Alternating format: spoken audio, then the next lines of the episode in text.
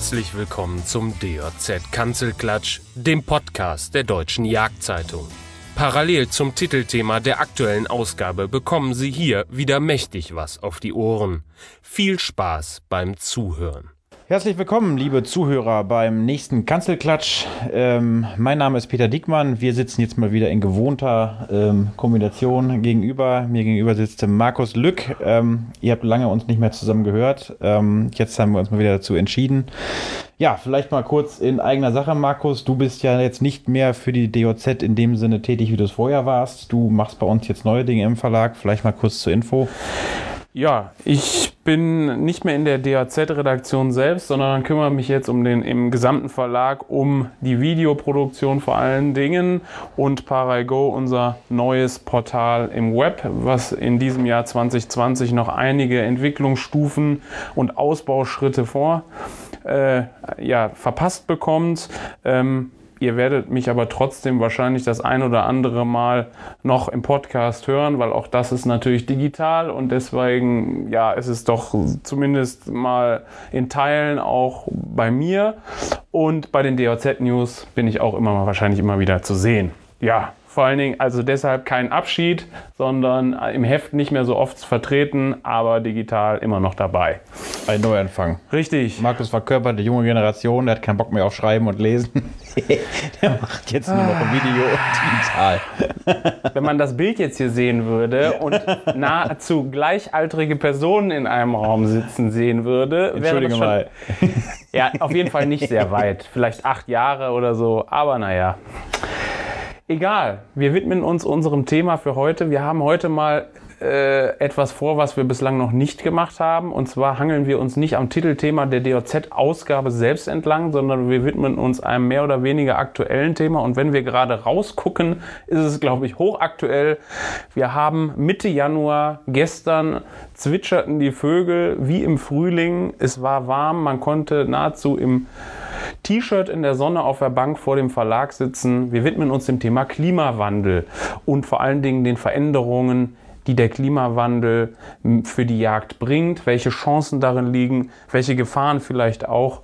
Und dann gebe ich mal direkt zurück an den Peter.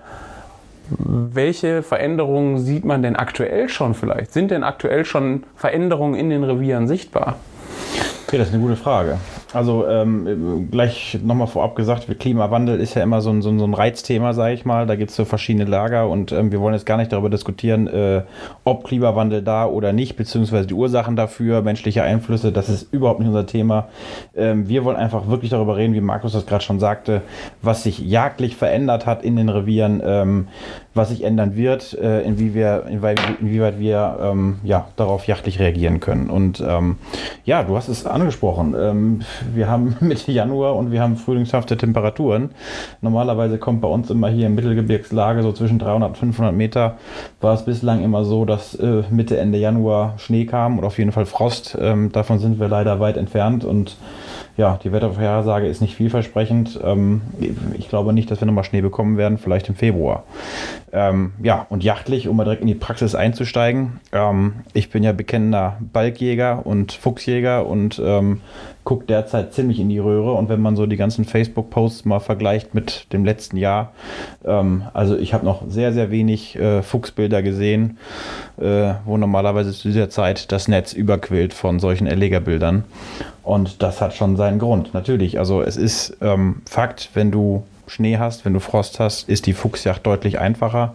Und wir haben das jetzt gesehen. Wir haben in den letzten Tagen versucht, auf, auch was auf die Kamera zu bekommen. Es war wirklich schwierig. Es sind keine Füchse gesprungen aufs Locken. Und ähm, ja, was sind die Gründe dafür? Da kann man natürlich darüber diskutieren. Das ist Interpretationssache auch ein bisschen, aber was denke ich Fakt ist, wir haben erstens mal ein gutes Mäusejahr und dadurch, dass wir eben keinen Frost haben und keinen Schnee haben, äh, verbrauchen die Füchse natürlich auch weniger Energie, haben weniger Energiebedarf, ähm, sind sowieso gesättigt von den Mäusen, die da sind. Ähm, sie haben also nicht wirklich Hunger und das ist ja eigentlich der Punkt, der natürlich auch die Lockjacht besonders fördert. Wenn wir Dauerfrost haben und dann noch wenig Mäuse da sind, dann haben die richtig Schmacht, die, die äh, äh, Füchse. Und dann springen sie natürlich auch leichter aufs Locken, ist ja ganz klar. Ne? Und da sehen wir zum Beispiel schon eine Auswirkung. Ja, aber nicht nur das Locken selbst, sondern auch die Sichtbarkeit. Ne? Ich meine, das Locken ist ein großes Thema, aber auch die Sichtbarkeit. Wir haben jetzt abnehmenden Mond. Wir haben jetzt, glaube ich, noch in den ganz frühen Morgenstunden ein bisschen Mond. Aber ansonsten ist der Mond ja durch. Und mhm. insbesondere beim Fuchs, wenn da kein wirklich gutes Mondlicht ist und der Schnee absolut ausbleibt, wie gerade, dann ist er ja nahezu unsichtbar. Sprich, in der Dunkelheit eigentlich nicht mehr zu bejagen. Und von dem her, da werden die Strecken mit Sicherheit deutlich geringer ausfallen in diesem mhm. Jahr, wenn wir keinen Schnee kriegen. Mhm. Aber bei ja. den Sauen wird es nicht viel anders sein, oder was meinst du? Ja, Sauen ist ja, man, man, sagt ja immer, also wenn, wenn das Mondlicht da ist, aber nicht gut ist, sagt man immer, für die Sau reicht es, für einen Fuchs nicht. Und das ist eigentlich auch Fakt. Also für einen Fuchs brauchst ja. du immer noch so ein bisschen mehr äh, Licht als für Sauen, die mit ihrem schwarzen Wildkörper natürlich besser, besser zu sehen sind als Kontrast, äh, als, als jetzt ein Fuchs mit seinem etwas helleren rötlichen Balk. Ähm, und ähm, ja, also an Sauen ist nach wie vor leichter ranzukommen, obwohl es bei uns jetzt auch die, die Mondphase, wir haben sie ja gerade, ist ja gerade vorbei, seit zwei Tagen, ähm, ähm, war jetzt auch nicht so erfolgreich, ja. Also die, die Sauen sind natürlich auch vorsichtiger geworden. Ähm, und auch die sind bei Schnee leichter zu bejagen, sage ich mal. Ne? Der Schnee, der fehlt schon. Ähm, ja, aber das ist ja jetzt mal eine unmittelbar jagdpraktische Sache, dass man kein Licht hat oder dass die Füchse wahrscheinlich auch Nahrung oder beziehungsweise Fraß gerade finden. Aber es gibt ja noch äh, wahnsinnige andere Änderungen in den Revieren, die ja für alle auch äh, sichtbar sind, äh, auch für Nichtjäger sichtbar sind. Die Medien haben massiv darüber berichtet in, in, im vergangenen Jahr. Ähm, wir hatten massive Trockenheit zwei Jahre in Folge und wir hatten massiven Borkenkäferflug zwei Jahre hintereinander. Wir haben jetzt bei den Temperaturen immer noch Borkenkäfer, die aktiv sind. Natürlich bei weitem nicht in dem Maße wie in den Sommermonaten. Aber trotzdem, wenn wir jetzt frühlingshafte Temperaturen im Februar, März erreichen sollten, ist wieder mit einem massiven Flug zu rechnen. Und ja, ich glaube, Fichtenbestände sucht man bei uns in den Revieren nahezu vergeblich. Ne? Also fast alle weg. Ähm, unser Förster hat, glaube ich, mal gesagt, in zehn Jahren gibt es keine Fichte mehr bei uns mhm. im Revier. Das schafft natürlich Veränderungen in den Revieren, die aber auch jagdliche Chancen bringen. Oder wie meinst du, was siehst, wie siehst du das? Ja, absolut. Also die Fichten, natürlich sind noch einige Fichtenbestände da, aber wir sehen jetzt schon viele kranke Fichten und ich glaube, man muss auch kein Hellseher sein, wenn man mit Experten spricht, äh, wie mit dem Förster, ähm, ist das, glaube ich, schneller der Fall als in zehn Jahren, dass wir keine Fichten-Althölzer mehr haben. Und auch die jungen Fichten sind teilweise schon betroffen. Äh, die sind schon tot. Also es ist schon wirklich ein, ein gewaltiges Ausmaß, was da, was da jetzt zutage tritt. Ne? Und im, im Prinzip ist es ja auch ein bisschen bereinigend und zeigt einfach, dass die Fichte hier nicht hingehört, dass das nicht ihr eigentlicher äh, Standort ist und die Fichten einfach ganz woanders hingehören. Ja. Ne?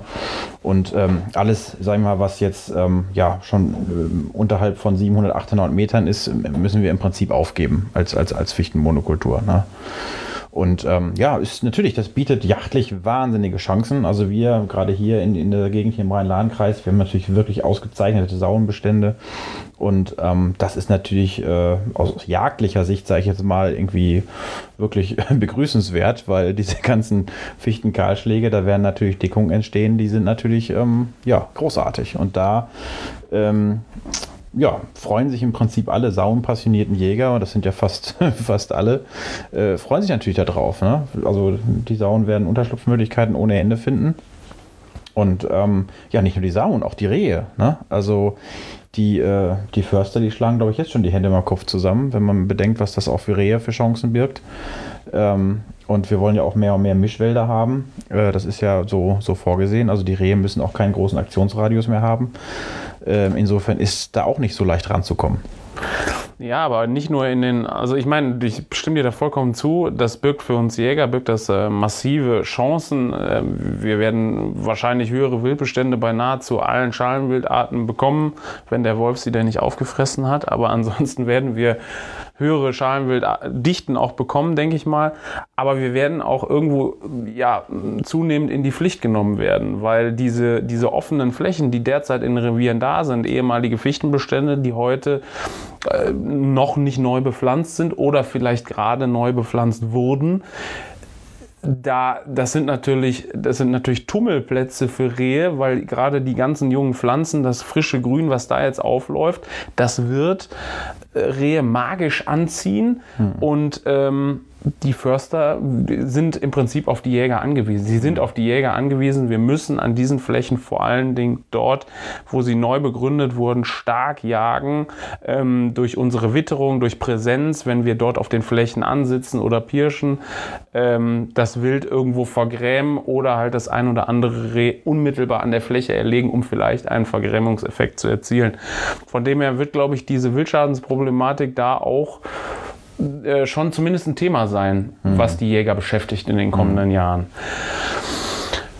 Der Forst kommt uns da teilweise auch entgegen, habe ich das Gefühl. Also ich habe es jetzt gerade kürzlich gehört, das ist natürlich sicherlich auch ähm, ja, Sache von, von Ländern bzw. von Landesforsten, wie die damit umgehen ähm, äh, oder allgemein ja den, den, den Bundesländern.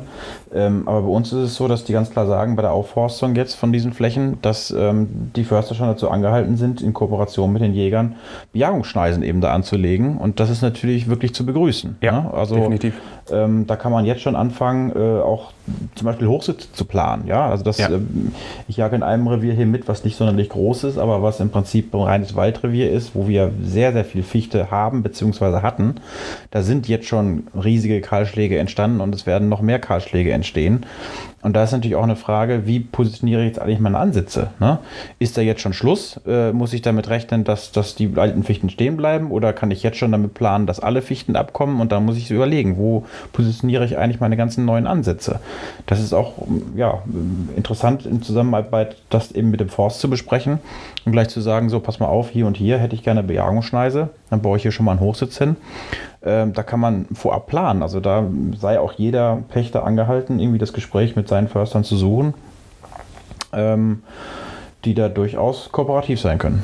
Ja, man muss da, ich stimme dir da voll zu, man muss da echt äh, aufpassen jetzt auch, äh, wo man da neue Ansitzeinrichtungen erbaut, weil wenn man keine Bejagungsschneise hat, wie du gesagt hast, und man baut einfach Hochsitze intuitiv an diese Flächen dran, die jetzt offen sind, das ist eine wunderbare Übersicht mit viel Äsung, man muss sich aber bewusst sein, in drei, vier Jahren sieht man da kein Stück Rehwild mehr drin. Ne? Das, das sind wahrscheinlich mhm. äh, die, die, die, jungen gepflanzten Bäume, treiben massiv aus. Äh, mhm. Andere Vegetation äh, schießt da in die Höhe da wird ein Reh nahezu unsichtbar. Deshalb ähm, da die Mühe sich machen, Kanzeln hinstellen oder sogar kaufen, die man nach drei Jahren nicht mehr brauchen kann. Deshalb, da muss man schon jetzt planen und mit mhm. dem Förster sprechen. Das ist schon deutlich die bessere Variante. Oder aber man gibt sich eben nicht so viel Mühe und baut da so einen Riesentrümmer äh, genau. hin, sondern man sagt halt, ich mache nur eine Leiter ja. oder einen Drückjagdbock, was ja auch ausreicht.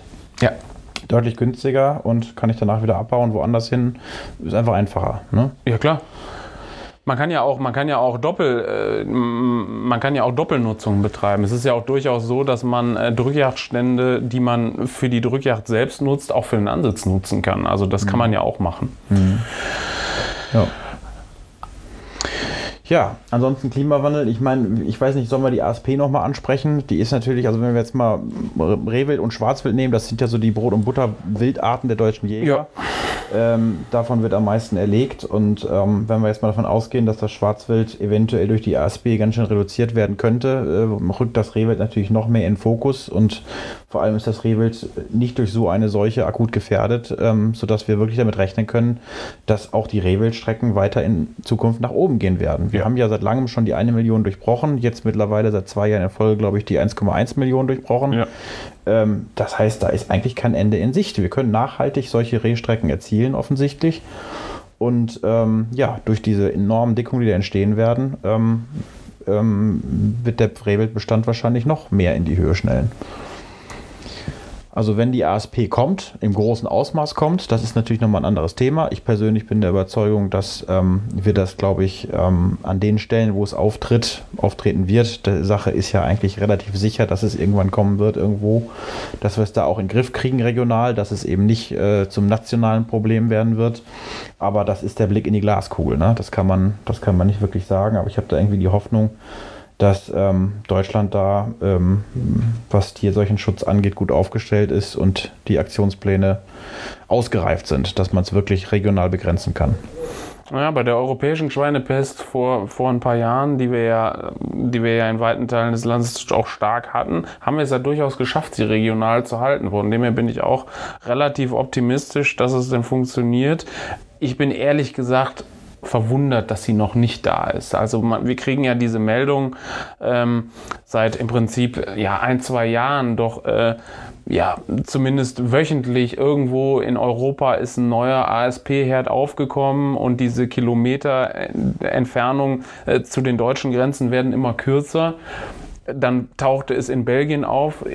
Belgien ist jetzt zumindest mal medial, wird da nicht mehr viel darüber berichtet. Jetzt ist Polen wieder der Fokus, äh, auf den sich alles ja, da stürzt. Ähm, mich wundert es, dass wir sie noch nicht haben, hm. aber ich glaube auch, dass wenn wir sie bekommen, dass wir sie doch hoffentlich regional halten mit den Plänen, die wir haben. Aber ähm, bleiben wir nochmal beim Thema Sauen. Ich glaube, dass nicht nur auch die, die, die zunehmenden Einstände in Form von Dickungen den Sauen auch ja unter die, unter die Läufe greifen, sondern auch das Klima selbst. Also wir haben eine mhm. deutlich geringere Frischlingssterblichkeit wahrscheinlich, sprich mhm. da kommen einfach viel mehr durch mhm. als noch vor ein paar Jahren. Und auch der Fraß ist einfach viel, viel mehr da. Ne? Mhm. Wir haben Eichen und, und Buchen, die ja nahezu alle zwei Jahre Vollmast tragen. Ähm, der Wald quillt über vor, vor Futter, vor mhm. Fraß. Ähm, das äh, kurbelt die Saunpopulation natürlich an. Ne? Exakt. Also Klimawandel ist im Prinzip, äh, was Jagd angeht, schon seit fünf bis zehn Jahren sehr existent, sage ich mal. Das ist jetzt nicht erst, seit es in den Medien hochkocht, seit zwei Jahren, seit es Greta, äh, Greta gibt, sondern ähm, wir haben da schon viel länger mit zu tun mit dem Klimawandel. Wir sehen ihn. Das, das ist einfach, ist einfach Fakt. Da kann man, da kann man auch gar nicht gegen, gegen anreden, denke ich. Ne? Und du sagst es, also die, die Sterblichkeit der Frischlinge geht fast gegen null. Äh, wir haben früher immer noch davon geredet, ja, wenn wir nasses Frühjahr haben oder nasses, kaltes Frühjahr, das ist äh, tödlich für die, für die Frischlinge. Aber ja, so richtig haben wir das ja gar nicht mehr. Und die, die, die, die wirklich krassen Spätwinter mit, mit äh, wochenlangem Dauerfrost, also ich habe es hier jetzt in der Mittelgebirgsregion Taunus habe ich das, ja, ich weiß nicht, vor, vor, vor acht Jahren, vor neun Jahren oder sowas haben wir das nochmal erlebt. Da hatten wir einen strengen Spätwinter, das weiß ich noch ähm, wo man auch wirklich gesagt hat, oh, jetzt dürfen wir nicht mehr jagen und äh, jetzt müssen wir mal ein bisschen zurückhalten, das Wild braucht Ruhe. Und da war es tatsächlich so. Da habe ich dann auch Sauen gesehen, die tagsüber an die Kehrung kamen, die teilweise kurz nachdem man eine Kehrung beschickt hat, irgendwie schon da waren. Ähm, da hatten die wirklich Not. Ne? Das, das, das gab es nochmal. Aber seit Jahren hatten wir das nicht mehr. Und ich glaube auch, dass wir uns in, auf lange Sicht von solchen Wintern wahrscheinlich verabschieden müssen. Aber das, ähm, ich meine, das spielt ja nicht nur den Sauen in die Karte. Wir müssen uns ja nicht immer nur auf die Sauen konzentrieren und auf das Rehwild. Ähm, was wirklich auffällig ist, man sieht es an den Streckenzahlen und man kann es auch, jeder für sich kann das berichten aus den, aus den einzelnen Revieren, dass es dem Hasen auch außerordentlich gut tut. Auch die Fasanenstrecken haben sich, haben sich ein bisschen, ein bisschen erholt, sind ein bisschen besser geworden in den Niederwildregionen. Und ähm, für die ist es ja viel entscheidender, diese, diese Wetteränderung. Also, ähm, wenn wir da jetzt diese trockenen Frühjahre haben und die trockenen Sommer haben, das ist natürlich für Hasen außerordentlich gut, auch fürs, für, fürs Federwild außerordentlich gut. Wir haben, wir haben nur ein Problem, dass dann leider so ein bisschen wieder diese Euphorie, die ich auch teile, äh, durchaus aber ein bisschen trübt. Das ist, dass es halt in der Landwirtschaft äh, zu massivem Futtermangel kommt für die Tiere und deshalb werden wahrscheinlich die Schnitte noch häufiger passieren im Grünland. Also das Gras ist gerade, ich sag mal, ein paar Zentimeter hoch. Da muss der Landwirt schon schneiden, weil er einfach auf jedes Gramm Silage vielleicht übertrieben ausgedrückt angewiesen ist, mhm. weil äh, einfach Futter benötigt wird. Mhm. Das, ja, das ist so ein bisschen der Wermutstropfen an der ganzen Geschichte. Und ich glaube auch, um nochmal auf, auf, das, auf das deutschen Lieblingswild, die Sau nochmal zurückzukommen, ich glaube, dass das auch so, so ein bisschen die Problematik in den Feldrevieren werden könnte.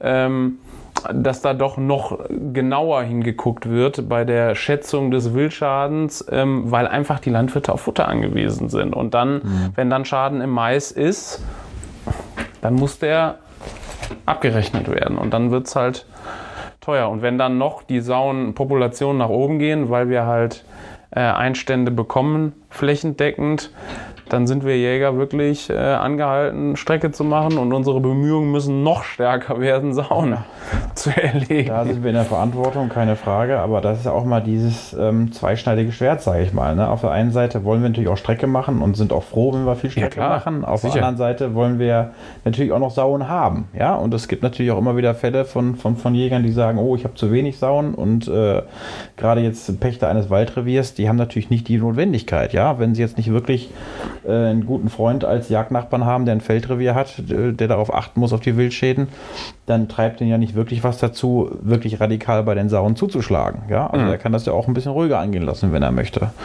Und ähm, bei der Sau gibt es ja auch in dem Sinne keine Abschussplanung. Äh, mhm. Es gilt halt einfach, ja, möglichst viele Sauen zu schießen, aber das ist halt kein Gesetz. Ne? Und ähm, man sieht das ja ganz schön an, der, an den Abschluss, Abschlusszahlen. Also wir haben jetzt im, im vorvergangenen Jagdjahr, das war diese Rekordstrecke mit weit über 800.000 Sauen. Und äh, im vergangenen Jahr war es zwar weniger, aber ich glaube auch die dritthöchste Strecke oder mhm. viertgrößte Strecke, die, die je ja. erzielt wurde bei Sauen. Ja? Also trotz dieser, dieses massiven Eingriffs ähm, wurde im Folgejahr wieder massiv, äh, wurden wieder massiv Sauen erbeutet. Und wenn wir uns dieses aktuelle Jagdjahr angucken, zumindest hier regional bei uns, ähm, ist das meines Erachtens das größte Rekordjahr, was wir, was wir haben. Ja. Also so viel Sauen wie dieses Jahr haben wir noch nie erlegt und auch gesehen. Es ist wirklich irre. Und wir hatten in diesem Jahr noch ausgeprägter, ich, ich weiß nicht, ob es mir nur so vorkommt oder ob du das auch unterstützen kannst, wir hatten extrem viele kleine Frischlinge auch das ganze Jahr über. Also mhm. das war, das war auch noch in der Drückjagdzeit hatten wir viele, viele Frischlinge, die eigentlich normalerweise sind die da ja im Bereich, was weiß ich, 15 bis 25 Kilo. Wir hatten aber auch deutlich kleinere Frischlinge noch mhm. als 15 Kilo in den Revieren. Ähm, da bin ich mir auch nicht sicher, ob das eine, ob das eine Anpassung ist der Sauen an, an eine wärmere Temperatur oder mehr Fraß, dass sie äh, äh, ja doch vielleicht jünger auch, äh, also in einem jüngeren Alter selbst Nachwuchs bekommen. Das weiß mhm. ich nicht. Oder vielleicht sogar mehrfach im Jahr. Das weiß ich auch nicht, ob es sowas gibt. Ähm, aber das war schon auffällig dieses Jahr mhm. für mich, dass es so war. Und ähm, Jetzt aber also das, das, wärmere Wetter oder die milderen Temperaturen, sagen wir mal, dass das ähm, verhindert natürlich so eine natürliche Mortalität, gerade bei den, bei den gestreiften Frischlingen. Ähm, ob das gleichzeitig auch für mehr Nahrung sorgt oder für weniger Nahrung, das steht nochmal auf einem anderen Papier. Das ist ja auch interessant. Also das ist wirklich auch die Frage, äh, inwieweit sich solch trockene Sommer, wie wir sie die letzten zwei Jahre hatten, fortsetzen und inwieweit die Natur und auch ähm, natürlich die Landwirtschaft damit umgeht, was das Thema Ertrag angeht. Mhm. Ähm, weil wenn wir jetzt mal ein ganz extremes äh, Trockenheitsland äh, angucken, wie zum Beispiel Namibia, ähm, wo die seit Jahren mit einer enormen Trockenheit zu kämpfen haben, ähm, da ist einfach nicht mehr genug Nahrung für die Tiere da. Ne? Also da, da gibt es viele groß angelegte Culling-Aktionen, um einfach ähm, ja, die, die, die, die begrenzten Nahrungsvorkommen einfach dem, dem Tierbestand anzupassen ne, beziehungsweise andersrum, den Tierbestand darauf, darauf zu reduzieren, was, was noch da ist an Nahrung. Und ich meine, das ist ein Wetter extrem, so haben wir es hier noch nicht natürlich. Ähm, wir haben ja noch genug Niederschläge, aber eben offensichtlich als Fokus auf ähm, im Winter, Herbst, Winter, Frühling. Ähm, wenn der Sommer über, über Wochen oder Monate keinen Niederschlag bringt, ist es natürlich ähm, fatal für, für sowohl die Natur als auch die Landwirtschaft. Also will damit sagen, Nahrung ist natürlich, muss auch im Überfluss da sein. Es bringt nicht nur, dass wir wärmere Temperaturen haben, ähm, dass, dass das für die Wildbestände sich gut auswirkt. Äh, die Nahrung muss auch noch äh, genug da sein. Ne? Wobei, wenn, also bis zur Ernte, ich sag mal bis zu den Monaten Juli, August, September, wenn also die letzten Maisschläge dann noch runterkommen, ist ja zumindest mal in den Feldrevieren, wenn die Felder nicht gezäunt sind, hm. ist für Sauen eigentlich der Tisch durchgehend gedeckt. Das ist leider so. Zu Leid des Jägers. Man sieht es ja auch an den Sauen, ne? Also die, die, wie viel Feist die entwickeln, ja. ähm, das hat die letzten Jahre auch eher zugenommen als abgenommen. Ne? Also denen geht es schon gut. Da muss man, das muss man ganz klar sagen. Ne? Ähm, ist natürlich auch stark abhängig von so einer Mäusepopulation, die ja alle drei Jahre mal zusammenbricht und sich dann wieder erholt. Ist natürlich auch eine Hauptnahrung für die Sauen. Ja, ähm, was können wir denn noch ansprechen an anderen Wildarten? Also mir fällt da gerade nochmal der, der ähm, Goldschakal ein ähm, der im Prinzip auch wie so eine Nilgans, die es vor 20 Jahren bei uns in der Form auch noch nicht gab, die sich natürlich auch wahnsinnig vermehrt hat und, und hier dieses ähm, äh, die deutschen Biotope für sich entdeckt hat, ähm, wird es mit dem Goldschakal auch gehen. Wenn ich mich nicht täusche, haben sie, glaube ich, in irgendeinem Bundesland Österreich jetzt auch die Jagd auf den Goldschakal legalisiert. Ich weiß nicht, ob es Burgenland war oder wo es war. Ähm, der kommt ja von Ungarn massiv rüber und ich denke, da können wir auch mit rechnen. Also erste Exemplare sind, glaube ich, schon in Bayern gesichtet worden. Mhm. Und ähm, ja, der wird natürlich auch sich ausbreiten. Und da ist dann natürlich auch wieder die Frage, äh, wie die Politik damit umgeht, wie die Jagdverbände damit umgehen, ob sie da ähm, frühzeitig eine Bejagung fordern oder ob, ähm, ja, ob das ein bisschen verschlafen wird und wir, ehe, ehe wir es uns versehen, ähnliche Zustände haben wie mit dem Waschbären und dem Marderhund äh, und wir Mordsbestände da haben. Ne? Ähm, also ich wäre natürlich dafür, frühzeitig zu sagen, wir bejagen den Goldschakal. Erstens, weil er hier primär eigentlich nicht hingehört. Äh, und zweitens, weil er natürlich ein Beutegreifer ist, der zusätzlich zu den vielen anderen Beutegreifern das Niederwild natürlich extrem gefährdet. Ich bin da ganz zuversichtlich. Ich glaube schon, dass wir, dass wir den Goldschakal relativ früh bejagen würden dürften, äh, aufgrund dessen, dass wir ja, ich meine, gerade insbesondere beim Waschbären, beim Nutria hat äh, durch die, durch die EU-Gesetzgebung haben die Bundesländer ja massiv äh, reagiert. Wir haben zum Teil beim Nutria Muttertierschutz äh, aufgehoben. Äh, dem mag man gegenübergestellt, äh, dem mag man eingestellt sein gegenüber, wie man will. Aber das ist ja ein ganz klares Signal, dass ähm, diese, diese Wildart hier nicht willkommen ist. Und ich glaube, das ist beim Goldschakal auch so. Also mhm. mir ziemlich sicher, dass man da ziemlich früh reagieren würde, weil er hier einfach nicht heimisch ist. Mhm. Definitiv nicht. Wäre begrüßenswert. Auf jeden Fall unterm Strich, also wenn man mal so ein Fazit zieht unserer, unseres Gesprächs hier, ähm, können wir hier, glaube ich, echt zufrieden sein mit dem Klimawandel. Er birgt offensichtlich jachtlich mehr Chancen, als, als dass er uns Chancen nimmt. Ähm, wenn man jetzt mal von, von der ASP absieht, die drohen könnte, was aber jetzt nichts mit dem Klimawandel mhm. mit zu tun hat, ähm, steigen die Strecken eigentlich überall. Die Bestände steigen, selbst beim Niederwild offensichtlich. Ähm, von daher können wir eigentlich das begrüßen in gewissem Maße. Also jachtlich und naja, nicht nur jachtlich, insbesondere für die Wildarten an sich ist das eine sehr, sehr positive Entwicklung derzeit auf jeden Fall. Da bin ich vollkommen deiner Meinung. Aber an uns Jäger äh, kommen da auch wirklich einige Aufgaben hinzu. Da ist halt nicht nur Spaß angesagt, sondern wir werden in die Pflicht genommen werden und sind auch in, in der Pflicht, weil wir halt auf der Fläche derjenige sind, der halt jagen darf. Das ist ja oftmals nicht der Forst und nicht der Landwirt, sondern es ist halt der Jäger. Und deshalb müssen wir an Aufforstungen jagen. Wir müssen noch mehr im Feld jagen, um Wildschaden von landwirtschaftlichen Kulturen, wie auch immer, abzuhalten. Also da, da kommen auch ein paar Aufgaben auf uns zu. Das darf man nicht vergessen. Ja, und das ist ja genau das Thema, was viele Jäger eben gar nicht so wollen oder nicht einsehen wollen. Die halt immer noch gerne so diese Jagd mit, mit, mit ähm, ja, sehr viel Romantik verbinden, mit sehr viel Tradition verbinden und ähm, eben immer noch auch gerne von diesem Wort Weitwerk äh, reden, von Weitwerk und von Weitgerechtigkeit und die eben nicht zu Schädlingsbekämpfern äh, reduziert werden möchten oder darauf ähm, dahin geführt werden möchten. Und ähm, ja, da ist halt die Frage, ist das automatisch, wenn wir mehr in die Verpflichtung genommen werden, in die Verantwortung genommen werden, wenn wir mehr schießen, schließen sollen, ist das gleich eine Aufgabe von Weitgerechtigkeit und Weitwerk? Also meines Erachtens nicht. Ähm, also der Begriff Schädlingsbekämpfer ist schon, ist natürlich absolut negativ. Ich glaube, ja. kein Jäger würde sich als Schädlingsbekämpfer bezeichnen lassen wollen und mhm. auch nicht selbst bezeichnen. Ähm, ich, ich, seh, ich bin da auch zwiegespalten bei dieser Thematik. Ähm, ich sehe nur eins, wenn wir das nicht selber machen, dann wird es uns irgendwann aus der Hand genommen werden. Gerade im solchen Fall. Ja. Weil ähm, da geht es ja nicht nur, es geht ja bei der ganzen ASP-Thematik nur in zweiter Reihe um Sauen, um Wildschweine. Das muss man halt sehen. Ne? Mhm. Da geht es ja hauptsächlich um Hausschweinbestände und die damit verbundenen wirtschaftlichen Schäden, die da drohen. Mhm. Und deshalb ähm, wenn wir es nicht hinkriegen oder wenn wir dann nicht mitwirken, äh, Aktionen zeigen, äh, unsere Unterstützung anbieten, ähm, dann wird uns das aus der Hand genommen werden mhm. können was wir alle nicht wollen, glaube ich. Und deshalb sollte jeder von uns sein Mögliches auf jeden Fall tun.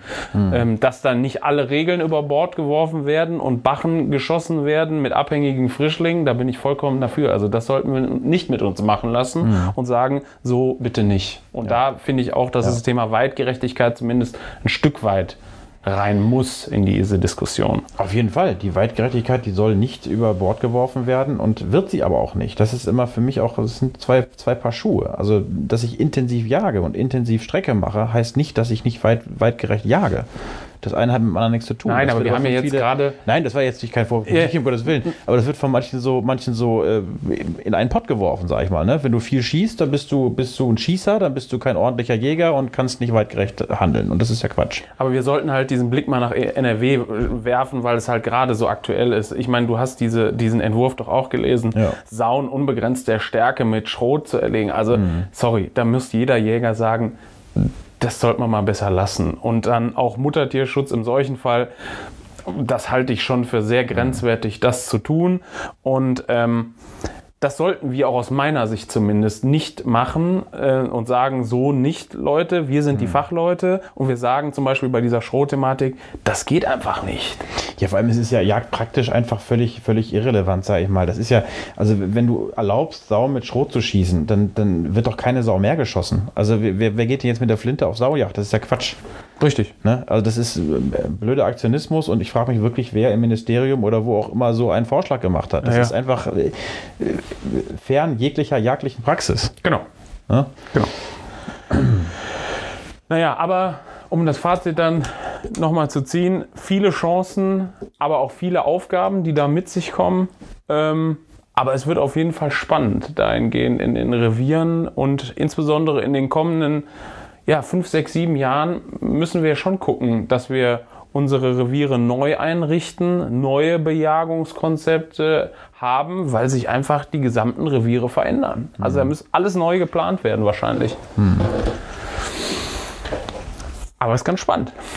Absolut, spannende Zeit. Also ähm, auf der einen Seite sehen auch wir natürlich gerade die ASP als, als große Bedrohung, weil die Sau ist nun mal die Wildart schlechthin, die die meisten Jäger irgendwie reizt und interessiert. Und ähm, wenn jetzt die ASP komplett um sich greifen würde und ähm, ja, es zu ähnlichen Bestandsreduktionen kommen würde wie, wie in Lettland oder Litauen, das wäre natürlich ähm, dramatisch für, für die deutsche Jagd. Auf der anderen Seite liegt darin auch natürlich auch eine Chance, wenn es so kommen würde, für andere Wildarten, gerade natürlich auch fürs Niederwild, ähm, sodass wir sagen können, also die Jagd ist jetzt nicht kurz vorm Ende. Ähm, sie steht vor einem großen Umbruch, beziehungsweise ist mittendrin in einem Umbruch äh, in jeglicher Hinsicht. Ähm, nicht nur was die Wildarten angeht oder die Jagdarten, auch, ähm, auch so. Wir haben ja einen Generationswechsel, der gerade stattfindet. Ich habe so ein bisschen das Gefühl, aber das ist, steht auf einem anderen Papier, dass es immer mehr Fleischjäger gibt, immer weniger Trophäenjäger, also gerade in den jüngeren Generationen, was da so nachwächst. Und das finde ich auch hochspannend. Ne? Das ist ähm, ja so ein bisschen nach amerikanischem und skandinavischem Vorbild, wo